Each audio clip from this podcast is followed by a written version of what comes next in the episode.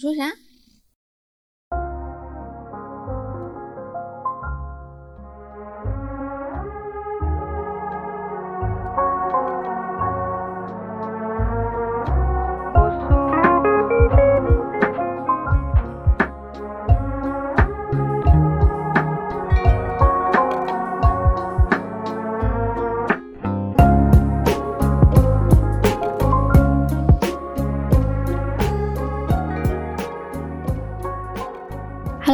好，这里是离心利比多，我是 B 仔。我是十一，最近呢，嗯，这不是冬奥会嘛，然后前天出现了一个石破天惊的女人，她的名字叫做谷爱凌。艾琳谷但是这一期我们并不是要蹭她这个热点，而是因为这个人、不是为了蹭热点而录啦。是真的有感而发、啊。对，因为这个人给我太大的这个触动了。没错，没错，我在旁边，我是作证。这几天毕仔已经是疯狂的迷恋上了谷爱凌，并且每天都在看有关谷爱凌的各种消息，然后还有纪录片啊什么的，一天到晚要看她的比赛，还一直拉着我要我去看什么什么的。对，他有一天问了我一个问题，让我非常的震惊。就在昨天，毕仔问我：“你知道谷爱凌精神是什么吗？” 我很震惊，我想我靠啊，他已经有一个专有的谷爱凌精神了吗？就是感觉 对不对？就上升到了一个高度了。然后我就很震惊，我说我靠，这是这是什么邪教吗？这么突然？那你说一说谷爱凌精神是什么？你学习了点啥？我说实话，我觉得谷爱凌精神就是一种自我挑战的精神。嗯，对，那还有很多其他的精神，我就不赘述了。你你再展开讲讲。还有什么呢？还有就是，呃，呃，身世好的人就很容易成功。不是，谷爱凌精神就是，她第二跳已经可以，这叫什么争银保铜，对吧？嗯哼，但是她第三跳就非要挑战一个自己甚至连雪场上都没有跳过的那么一个高难度的动作，嗯，这个说的是一千六百二十度的一个一个转转转转转，咱也说不上那是啥跳，对，这说的是那个前几天那个女子大跳台，嗯，说的就是自由式滑雪女子大跳台。嗯，然后谷爱凌的最后一跳真的是太恐怖了。真的对，而且她跳下来之后，她那个表情，然后她那种，他就一直 Oh my God，Oh my God，Oh my God，哦，然后然后最后那个出分的时候，他就跪在地上，你知道他那个时候激动的那个状态，然后甚至连我在屏幕外，我看着他，我就是就是那种激动，嗯，你完全被他情绪感染，然后我当时就感觉眼眶也蛮湿润的，哦，就是这种精神真的是，就是 Oh my God。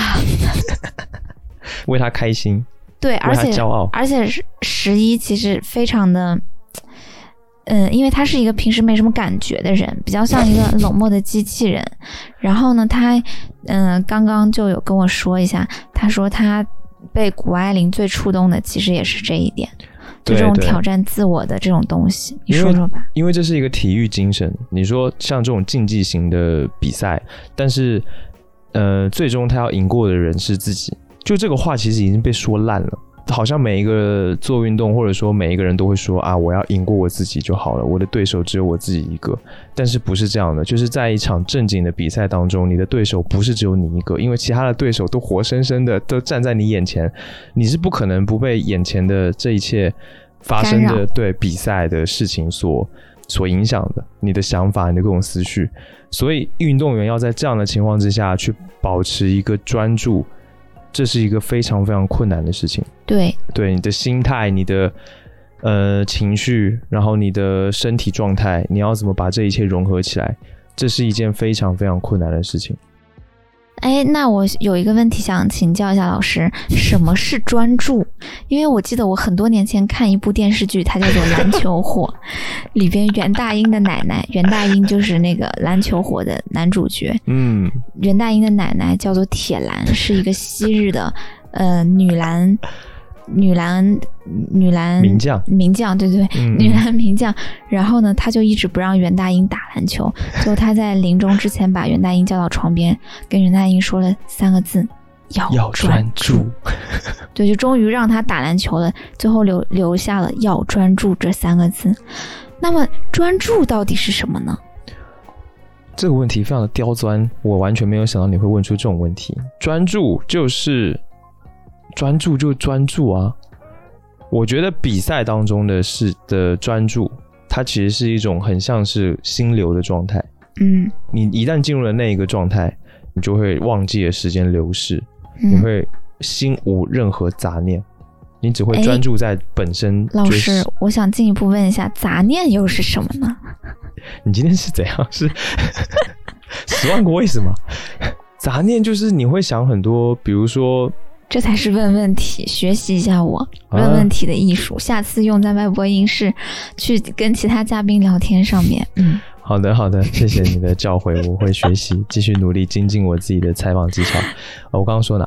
就是杂念嘛。嗯你比如说像谷爱凌，她在她当时已经锁定了领奖台，她只是就是当时那个解说也说，她只是来决定自己拿什么颜色的奖牌而已。嗯那其实他没有必要特别的冒险去做一个他那样子的动作，嗯他只要考虑，哎，我只要拿到奖牌也就可以了，因为这个成绩也 OK。就是说，以他这个以功利性的目的来说，有奖牌其实就已经很好了。不一定非要苛求一个金牌。如果说最后一跳特别出了什么问题，然后就没有必要嘛。嗯有可能受伤或者是干嘛，就风险很大，他没有必要这么做。但是，呃，他可能也在脑子里想过这些事情，但嗯，最终他还是要撇开这些杂念。滑雪跟奖牌没有关系啊，滑雪就是滑雪。我也我觉得他有可能是这样想的，哎，我觉得这个想法特别棒，对，就是杂念在我看来就是成人世界的权衡利弊，而且呢，这种杂念啊，什么人最多？其实不是傻人最多，嗯，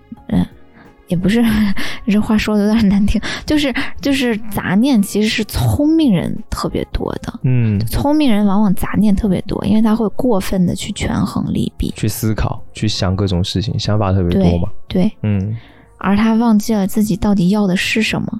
而会就是陷入成人世界的那一套权衡利弊的标准当中，嗯，比如说金银铜牌就是一种成人世界的权衡利弊吧，但对他来说，我感觉他有一种特别天真的、单纯的一个对体育的这种追求的心，他想要的东西是最纯粹的东西。对对对，他要的是那种极致他要的就是极致，否则他最后不会跳那个动作。他也可以跳个其他的难度稍微再低一点，不用到那么最高难度的动作，他说不定也可以拿金牌，对，不对？他其实距离都是不是很远的，但他最后选择这么一跳，我觉得还是蛮屌的，就这个精神特别打动我。确实，这就是谷爱凌精神。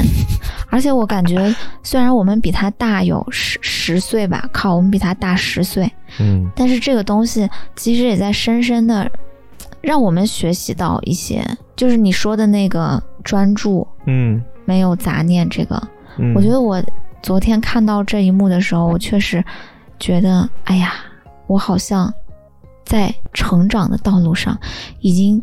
逐渐有点丢失了曾经的那种东西，就特别纯粹的那种东西。嗯嗯就看到这个会想要把它捡回来。就是比如说小的时候，我们去做一些自己喜欢做的事情，嗯，比如说去搭积木，嗯，然后去堆沙子或者去画画。嗯，像我小时候很喜欢画画跟唱歌，我不会去有一个呃预先的设想，我就是因为喜欢做这件事情的过程本身，嗯喜欢在这件事情上花费的时间当中的那个时光而去做。嗯，但是现在呢，为什么我们捡不起这些东西了？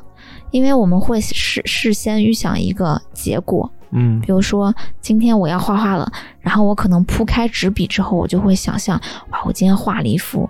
嗯，特别牛逼的哇，青绿山水图，然后也太牛逼了吧，然后才会想那开始画，但是你事先的这个设想已经会压垮你了，嗯，这个就是一种杂念，就好仿佛你不达到某个结果，你再去做这件事情的开头都是无意义的，这就是特别的不纯粹的一种感觉。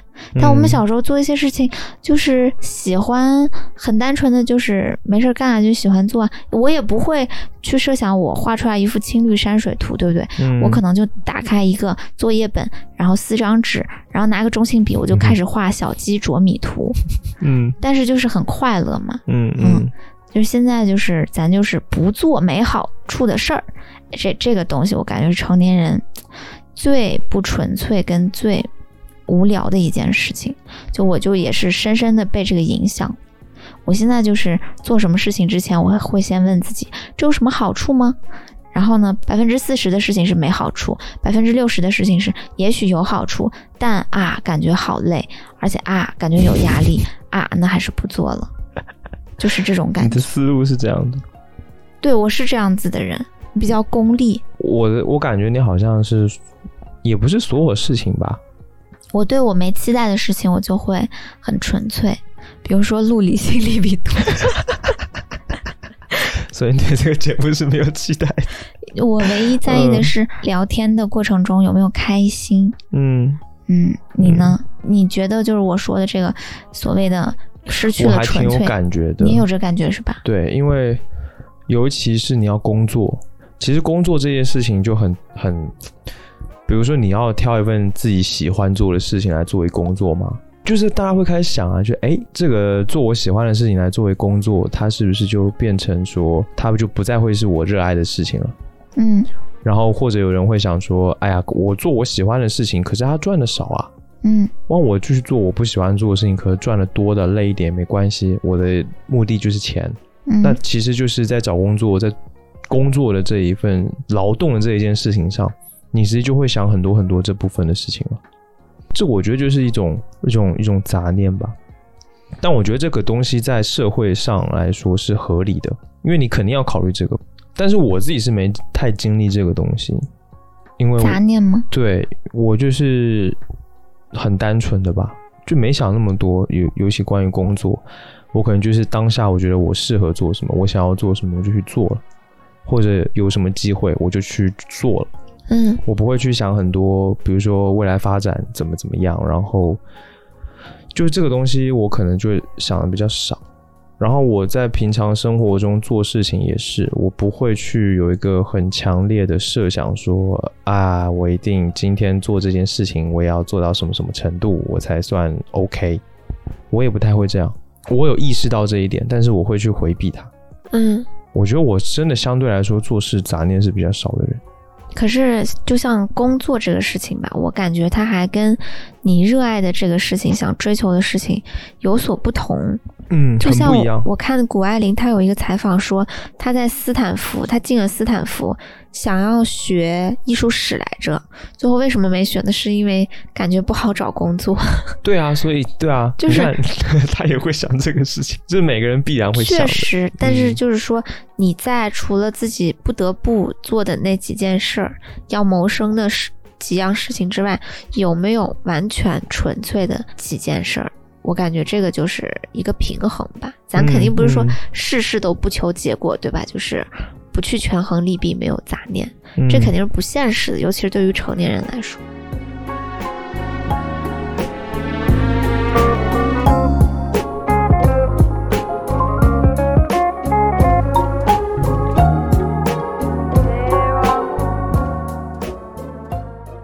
我我再说一个我特别有感触的事情，你说的这一趴是他的专注嘛？嗯，纯粹或者是这种精神。我最大的感受是，哎呀，为什么我不去运动？就是因为喜欢他，我才刚喜欢两三天也不长。所以我们昨天呢，特地下午找了一个室内的运动场馆去进 进行了一番活动，运动了四个小时吧，我和十一，嗯，就是。打篮球啊，滑旱冰呀，然后那个打保龄球啊，就全部都有的，还有射箭，嗯，就玩玩了一会儿，玩了四个小时，就是想动，对，就想动，就想动了，对，就是我觉得这个是特别宝贵的，就他在。就像他在采访当中说，他不希望他，嗯，就是牛逼啦，然后大家就觉得哇，好牛逼。他说他希望有更多的女孩可以像他一样，就是加入到滑雪当中来。他可以用他自己来号召更多的人去运动。像他小的时候是，他呃拉一些女孩子们补习班的女孩去打篮球，嗯，然后一个学期之后，他们整个补习班的女生都被拉到打篮球的那个地方。然后现在就是希望通过他自己，然后影响别人去滑雪，去尝试一些雪上运动。就是我觉得这个是我真的被影响的，哎、这个很牛哎、就是之前滑雪也有一阵子很流行嘛，好像在某一个圈层里面很流行，但它那种是感觉像是一个身份的象征，或者说是一种赶流行的东西，就是去滑雪可能，比如说很多人。很多女生去你为什么表情那么贱？就是表表示鄙夷啊，就很多去雪场，小心一点，不可以说女生，就专门去拍照，不可以说女生。也可能有男生吧，反正就是滑雪这件事情变成一个很流行的事情。但是嗯你能看到这个东西流行，只看得到照片，只看得到很外表的东西。嗯，但是你说这些去的人，他可能就去拍个照片就走了，然后，但是他并不会真的很享受或者热爱滑雪这件事情本身，这个运动本身。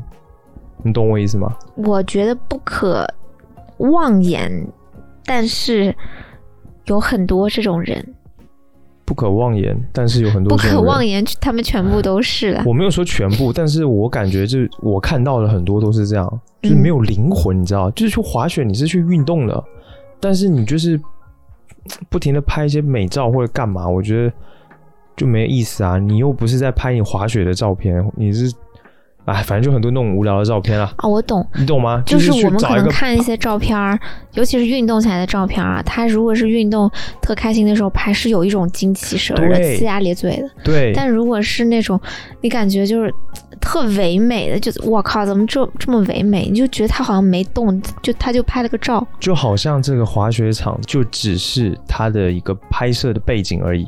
嗯，它仅仅是一个背景，发挥这样的作用。它并不是在说，哎，滑雪这项运动多好多好多好。但是我觉得谷爱凌这一次，它是一种实在的让你想去动的基地，而不是让你想去滑雪场拍个也照片，是想想去滑雪。，我是想感受一下，哇，滑雪感觉那么帅，那我去试一试吧，好不好玩？对，就是你要你的目的是享受滑雪这件事本身，而不是去雪场拍照，去赶流行，就是这个意思。嗯，嗯，就是实实在在的去运动，对让运动变成一种生活方式。对，这就很宝贵，这个很不容易。对我觉得这这个我太有体会了。就其实我从一月份的时候，一月大概中旬我辞职了。就为什么辞职？其实特别的猝不及防，因为我那个时候有一阵子身体不太舒服吧，嗯，就是感觉好像每天都特别没劲儿。然后上呼吸道就是总是觉得嗓子疼啊，然后一会儿有鼻炎呀，要也要不然就带着头疼啊，嗯所以就想去做一个系统的身体检查，然后就是不体检不要紧，一体检就当时体检的时候呢，就是走进那个北京医院体检科哈、他也不让人陪，我靠！然后呢，十一他也没有办法陪我上去，我就一个人孤零零的。本身我其实挺有那种有一点点吧，那种讳疾忌医的心态。大概有十几年没有体检过了吧，就是说，然后这是第一次体检，就在上个月，呃因为我也没有什么太多的医学知识啦，嗯，所以我在做那个甲状腺的 B 超的时候，医生就跟我说：“你这那个有点弥漫。”我说：“啥叫弥漫？”然后我跳下那个呃床，看到电脑上有一排红字，写的是什么甲状腺弥漫性病变。嗯然后我一看到那个弥漫性病变，友友们就是真的很害怕。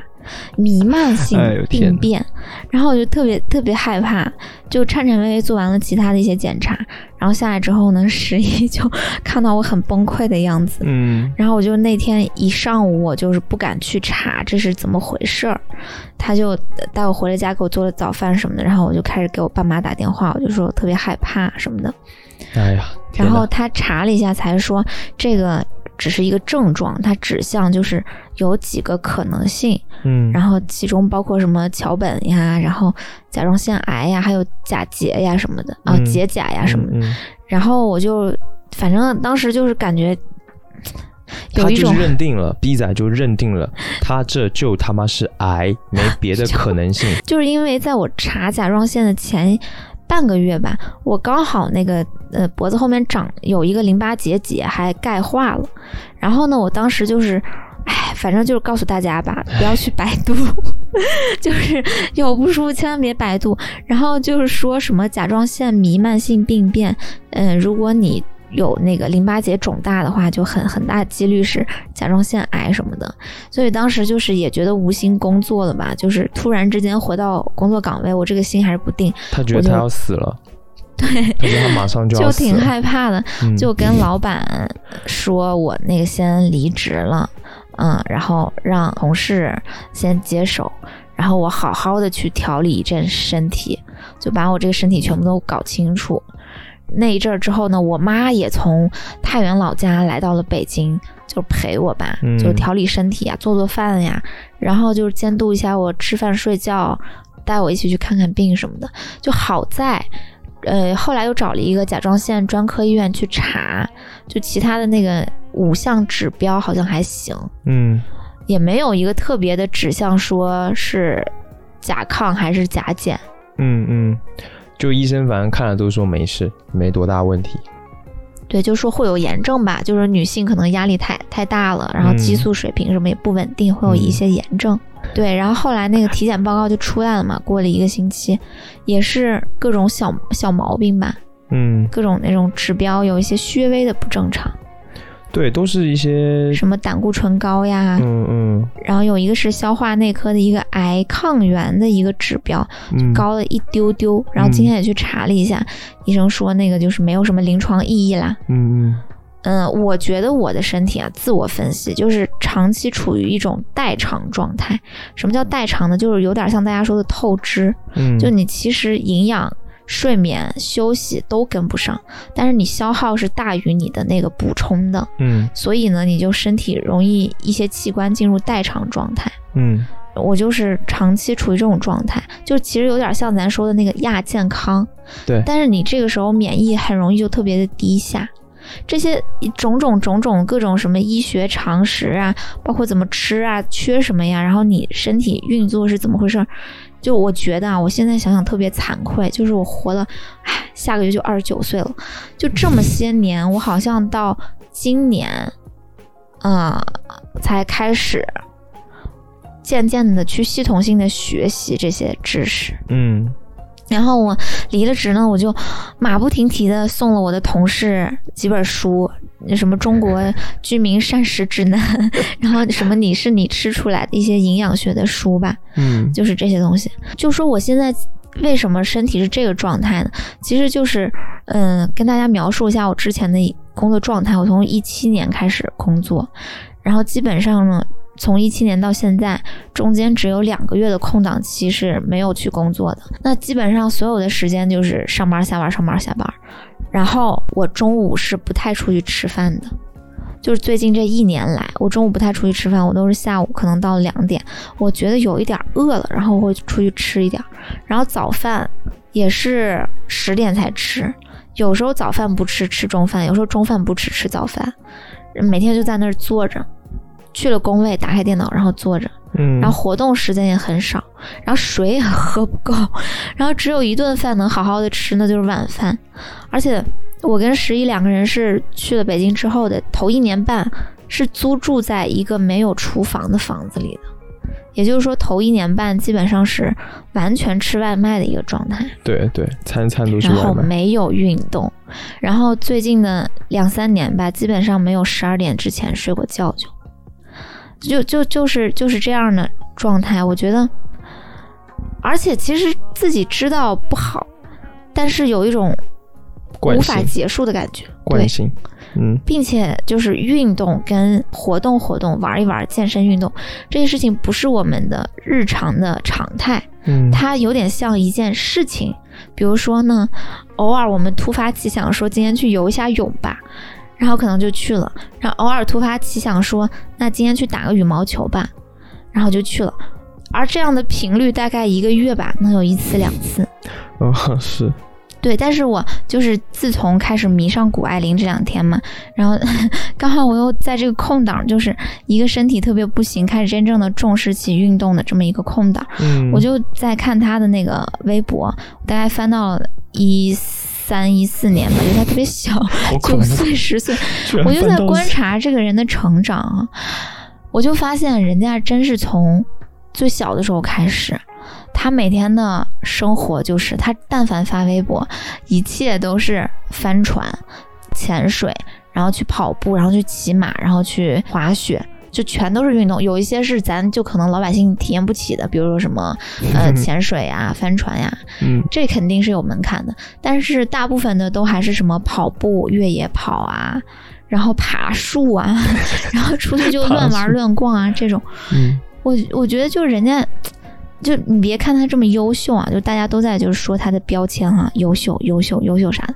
就我感觉最大的这这种优秀吧，就最大就 respect 人家的地方，就是我觉得也跟人家家庭有关系吧。就是其实运动玩儿就是一种生活方式，嗯就每天就不做就难受的嗯，这种感觉，所以我就觉得特别好。你这么一说，确实，比如说像我小时候一直到大学，然后甚至到刚毕业的那一两年开始工作，嗯。其实都一直有运动的习惯，嗯。比如打篮球这件事情，嗯，或者跑步，以前也跑步，嗯。然后干最多的就是打篮球。对，我插播一句，昨天我们不是去那个运动场馆嘛，然后十一就在那个破篮筐，那篮筐还是坏的，一个小场地打篮球，就是感觉他打篮球的时候，整个人就流光溢彩的，就平时就是 平时就特别蔫儿，你知道吗？就像一个黑洞一样，感觉可以把一切能量吸进去。但他打篮球的时候是真的有，对你的那个精气神是不一样的，你整个人是光彩的，眼神都不一样，表情、眼神、状态。对，真的很喜欢打篮球了。哇，你想从小学就开始打篮球，一直到高中，呃一直到大学，嗯。然后甚至大学也是校队的，就是很喜欢打篮球，嗯。也做过篮球梦、嗯。N b a 的篮球梦，也就很也很傻，但是就是很喜欢这项运动。嗯。但是到了开始工作，嗯，确实就不运动了，真的很对。为什么会从那个坐不住的状态变成了只能坐住不想出门的状态？就是被劳动驯化了，我觉得是的。就是就是被劳动驯化了。你你你别笑，我觉得没错，就是这样。就是我自己也是。对啊，你开始干一份工作，尤其又是脑力活动，其实这个东西就是很容易让你陷进去。对，等到意识到的时候已经很晚，就是比如说前一阵子才意识到说啊，我已经好久好久没有运动了，就不是以前的那个状态。对，现在身上也是，唉，没什么线条的感觉。对，但好险也没什么赘肉了，也还可以了，就是脸皮比较垮，脸皮真的垮好多。就精气神也不一样，跟以前有运动真的整就完全是不同的状态。是我刚认识你的时候，我觉得你那个皮，那个脸上那个皮的紧哦，然后呢，而且当时觉得皮肤也比较细，嗯，我当时常常自惭形秽，看着镜子就在想啊，至于吗？你的你的你的脸脸皮怎么那么紧，然后皮肤那么细腻，然后现在呢，就是我就不会自惭形秽了。我看你的脸，看自己的脸，我就感觉哎，皮肤跟我一样差。要烂大家一起烂。以前以前真的有觉得你皮肤怎么那么好那么好，然后我还是女孩子，我皮肤好差呀。然后现在，尤其是二零二一下半年开始，我这感觉尤其明显，妈的，你皮肤真的变差蛮多的，这可能跟没运动也有一点点关系啊。不是一点点关系，绝对是最大的关系。哎，对呀、所以我现在就是整个一个大忏悔，我真的特别悔恨，就是当那个体检，感觉小问题真的很多，而且遍布全身，就是很就胃也有问题，然后甲状腺也有问题，鼻子也有问题，然后还有头疼的问题，这。这就就是感觉好像哪儿也不是很严重，但就是这就是亚健康啊，这就是呃生活习惯长期的非常不好、不恰当的处理所以导致的。而且你本身可能身体就弱一点，尤其又是女性，就更容易出我问题。觉得就是我把自己造成这样的，其实也没有很弱，因为我我觉得我现在在身体不是很弱，对对吧？我现在退化，就是小时候大概高中那阵儿吧。我从小的感觉就是，我虽然很瘦，长得也不高，但是我就是很有劲儿，挺嗯，强壮的。当时中考握力我 还握握力这你都蛮记，强的，对。然后八百米，哦，我中考八百米是我们班第一哦，嗯，我能。跑三分零几。哎呦，后来就感觉整个人就一个大退化，嗯，是这样的。你没有发现，比如说以前很多同学，他可能哎那个时期，比如说初中同学或高中同学，哎身体特别好，运动健将，嗯，过了好几年之后，你再见到，你发现我靠，这个人变个胖子，是就完全走形完全走中，就完全认不出来是这个人，你就会觉得我靠，这个这坨肉是哪里来的？对，就不是以前认识的那个人了，就完全不健康的一个状态。就嗯很多人都是这样啊，就是因为工作啊，因为生活压力什么的，是。这个东西就是真的要很强劲的一个毅力，然后而且你要才可以保持住。对你还还有你还要很有意识，很聪明，你才能做到这一点。我就是傻嘛。哎，你看啊，其实我们想想，从小受到的教育啊，包括学校啊，还是比较重视的，还是比较重视的。因为我想现在想想，小时候我爸妈送我去跳舞，然后送我去学游泳，我当时还是山大少儿游泳队的呢。那个时候真的很爱玩儿，嗯，然后也特别重视体育运动。可是好像进入社会之后，社会才 don't give a fuck 好吗？才才不管你的身体好不好。但但是你自己在退化，就是如果你不是一个强大的人，对啊。那么，进入社会之后，你真的会退化，然后你忘记了小时候家里边还算比较不错的生活习惯跟运动习惯，就那个东西其实是一笔财富，嗯，但对于对于我来说，我就是比较废吧，哎就把那个东西反而丢掉了。你想，现在好多人工作，就一进社会工作就是那个强度，嗯，十二个小时连轴转你，也是，那嗯然后自己那个又不注意这方面，因为你你年轻你就觉得自己能造啊，无所谓啊，身体，但是你这个东西就是就好像是我以前就运动的底子好一点，我身体还可以，嗯但是也会渐渐地发现自己越来越没精神。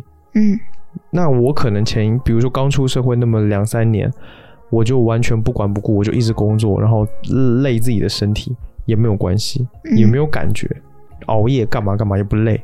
但是你这个时间是会过去的，你就是在透支你的你的身体。嗯我好不容易以前运动起来的基础，就这么两三年、三四年，就因为工作造没了快，对就很快就没了。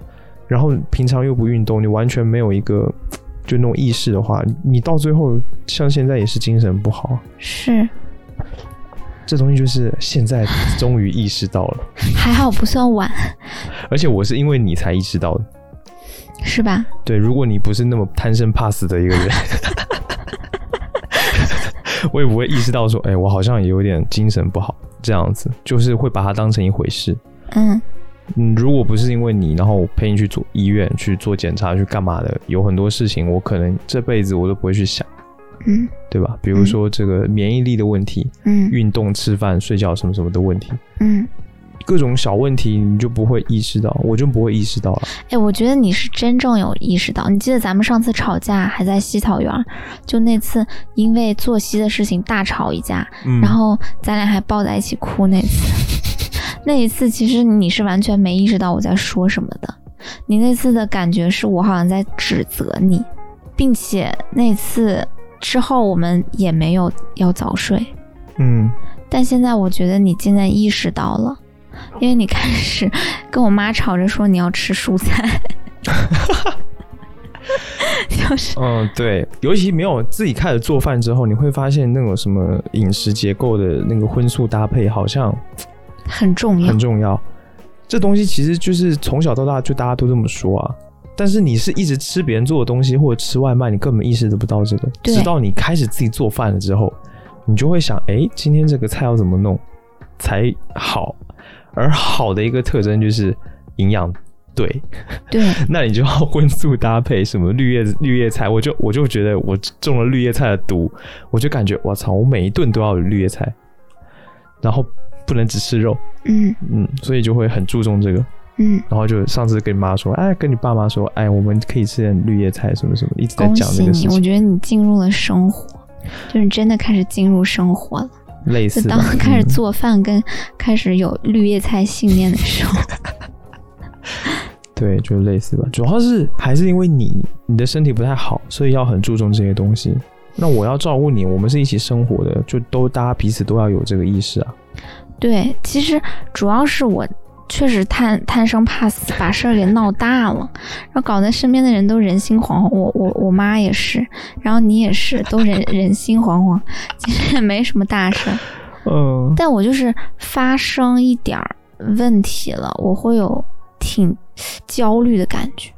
我一直都是这样子的，各种问题，一个小问题我会有一个大焦虑。你身体不好还有个原因就是思虑过重，确实，嗯，所以你一定要多运动，做一些不费脑子的事情，嗯然后让自己思虑不要那么重。因为我跟你说，就是呃，运动这一件事情也是可以上瘾的，因为嗯运动会产生多巴胺，我知道，但是运动还会产生一个很重要的东西，是比多巴胺更好的东西，叫血清素。嗯血清素是让人感到更 peace、更幸福的一个状态的东西，跟嗯多巴胺不一样。多巴胺是快乐，让人上瘾的，但血清素就是 peace、幸福。这东西对于你的日常生活中，我觉得是更重要的，比多巴胺重要多了。是，它能减少你就是思虑过重所带来的痛苦。嗯嗯，我觉得这个很重要。好，所以运动对你来说真的，哎，唉，反正呢，就是大家看看我吧，张开你们的双眼，看看也我，怪我之前都没有带你运动。你你就只有带我熬夜而已啊。唉，对，还害得你熬夜，真是太不好。大家如果是上班的朋友们，你们一定要嗯 去运动，要注意吃东西。嗯嗯还有一个挺重要的，就是要去体检。其实我，嗯，决定体检做了很久的心理建设。嗯，我跟你们讲一个事情吧，就是我前几天呢见了我老家的一个好朋友，他也是着急回北京，但是呢我们俩就匆匆相见二十分钟吧，是个很好的朋友。我跟他说，我前阵子因为体检，然后感觉身上的小毛病很多，我就辞了职开始养身体。然后他的第一反应不是问我什么小毛病，他第一的反应是：你好好的为啥要体检？我说你好好的为什么要去体检了？对，用太太原普通话就你好好的为啥要体检了嘛？就是笑连问我两次。而且他是真的不明白，他是一个男生，然后吃惊的要死。对跟我是初中同学，他就是那种不去体检的人。嗯，眼不见心不烦。对，我就问他说：“你为什么不去体检？嗯、难道你不听不看不知道不了解，然后你就可以没事儿吗？”他说：“对呀，对呀、蒙蔽了双眼，就很安心的感觉。唉因为我那个朋友他可能也有点亚健康，抽烟嗯喝酒什么嗯，嗯，我也不知道咋说。他是没有发生什么太多不舒服，他的身体没有你这么敏感。嗯，就是很多人的身体没有你这种敏感的话，他就不会觉得有什么，然后也不会觉得体检有什么关系。像我就可能，我觉得可能就不敏感，所以我就觉得，哎呀，我这身体没问题啊，你是你是很好，对我就不想体检啊，我干嘛体检？就是，对不对？就好像没有这个必要。但体检我觉得你二十五岁之后工作了两年，真要开始体检。嗯，最怕的就是像我们这种身体不敏感的人，没有感觉到有什么问题，但等到真的很严重才感觉到的时候，已经来不及了。这是最害怕的吧？所以就一定要做体检嘛，嗯常规性的体检。嗯我感觉吧，体检，我这次受了体检的好处，我其实，嗯，就是，嗯，对，再说回去啊，做了很久的心理建设，终于才敢。但是我体检完呢，你说体检整个这个过程痛苦吗？从心理建设到你真的去，到你体验那个痛苦，到你最后拿到结果，到你再针对那些结果再仔细去做一些检查，跑医院，整个过程它是很痛苦跟很难受的，这个也的确。但我现在想想，我觉得太重要了。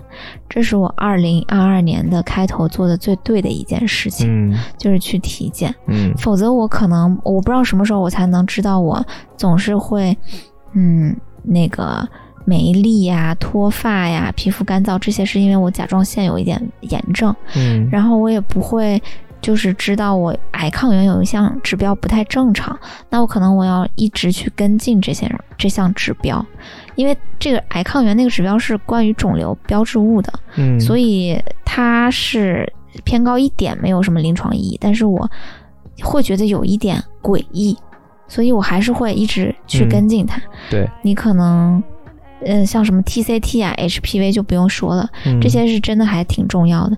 你比如说，你如果 P HPV 查出来有高危的几个型号的话，那你可以在嗯、呃刚查出来的时候就去做一些干预，嗯让它以至于不要发展到多年之后变成宫颈癌嘛。嗯这个就是，而且你早期做一点点干预是非常的方便的。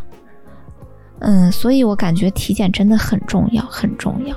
而且了解自己身体之后，你会去，嗯，不自觉的去学习一些这种医学知识，想知道你是怎么了，就会查很多东西。但但是大家千万不要查百度，就可以看一下，简单的看一下小红书啊什么的。我觉得可以下那个啦。我我为了这一次 B 仔的求医之路，特意下载了丁香医生的 App，我觉得还还蛮好的，嗯，还不错，里边都是一些比较权威的。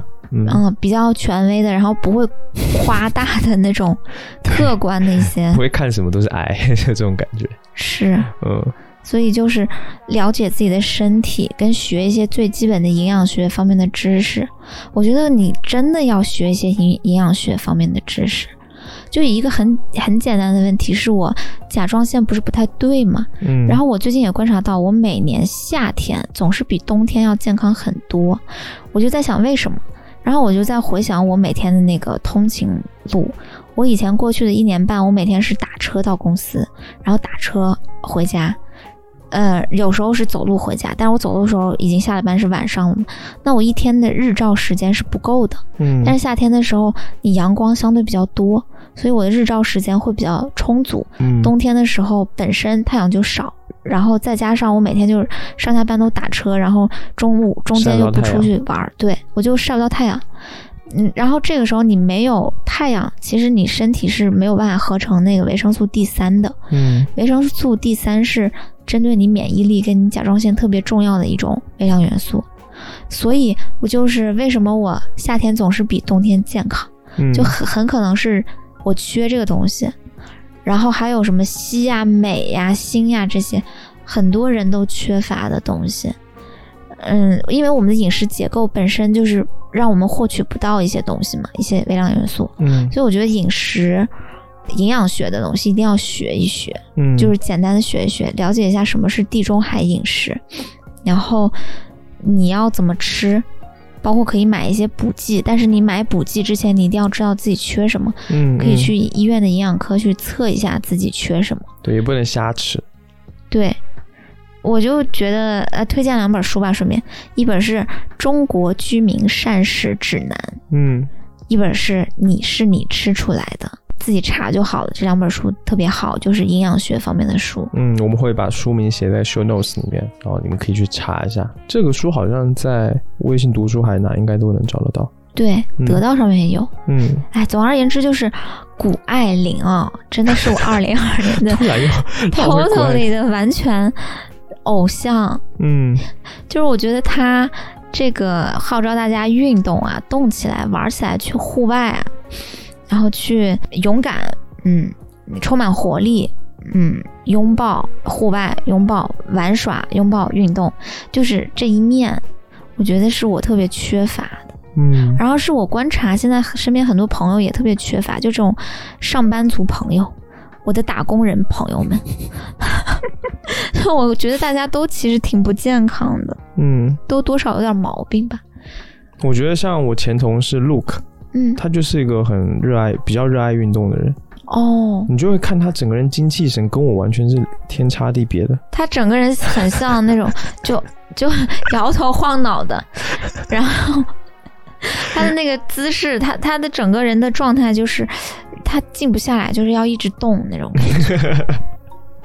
而且我觉得他特别好的一点是，陆克他呃冬天的时候要从北京回到新疆，然后过冬天，而且要回去几个月，理由是他要回新疆去滑雪。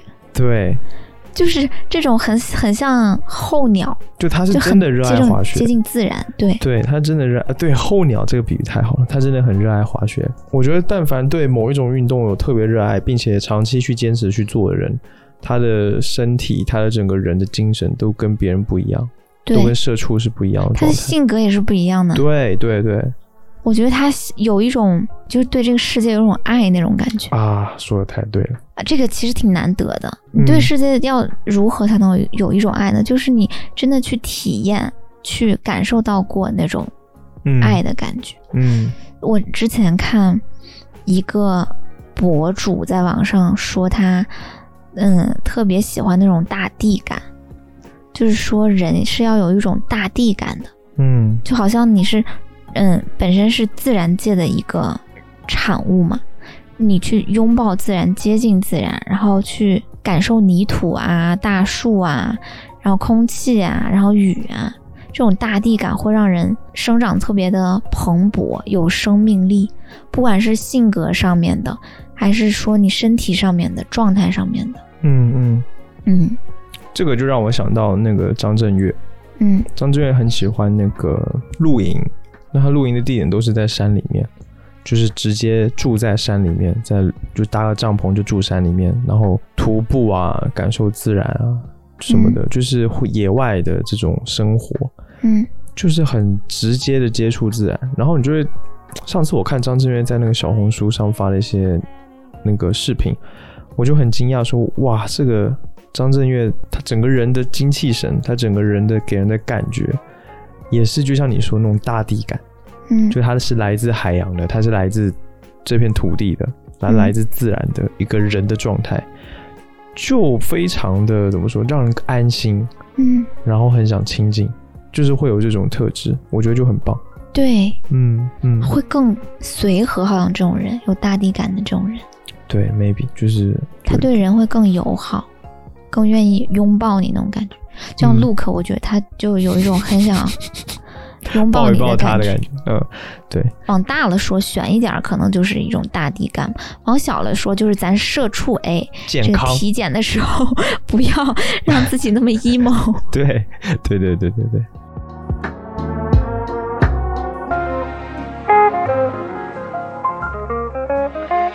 就我们今天还是从谷爱凌。说到了身体，从谷爱凌身上反思我们自己的生活状态跟生活方式。但我觉得这这样子的社会热点，就是说我们思考这样子的社会热点，就对自己是有益的。嗯，不能只看到他拿奖牌荣誉感啊，什么他很厉害啊，这种就光是这样，我觉得是不够的。对呀，就是嗯，人家优秀什么的，这人家优秀背后可能付出了很多的努力，他可能有很多的。条件什么的，这可能大家没想到。对对，哎，其实我很现在很不喜欢标签，因为我觉得标签不具体。嗯，那是什么东西是比较吸引人的？是具体的东西。嗯嗯，我觉得如果我们从他身上的某一个点、某一个行为，然后可以思考到关于自己身上的某一个点、某一个行为，然后并且觉得可以有所学习，这就是比较具体的东西。嗯嗯嗯。我前两天那个深夜睡不着觉，发了一个朋友圈，我说：“二零二二，我有一个梦想，和大家相比有一点没出息，那就是今年我要增重二十斤，变成一个性感肉蛋。”这个挺难的，好不好？对于我们吃不胖的人来，我们也不是吃不胖，对于我们这种。对我们这种生活作息的人来说，嗯，不是吃不胖，就是吃的少。嗯，减肥很难，但是增重也不容易。嗯，对，是的。嗯，唉，总而言之吧，希望大家可以在新的一年都身体健康，希望我们也都可以身体健康。嗯，去走出去运动。嗯嗯嗯。那本期节目就到这里啦，你们有什么想聊的，可以在评论区。留下你们想说的话。嗯，如果你是学医的朋友，请联系我。嗯，学医的朋友，请在评论里边就是举个手，我那个会联系你。你要干嘛？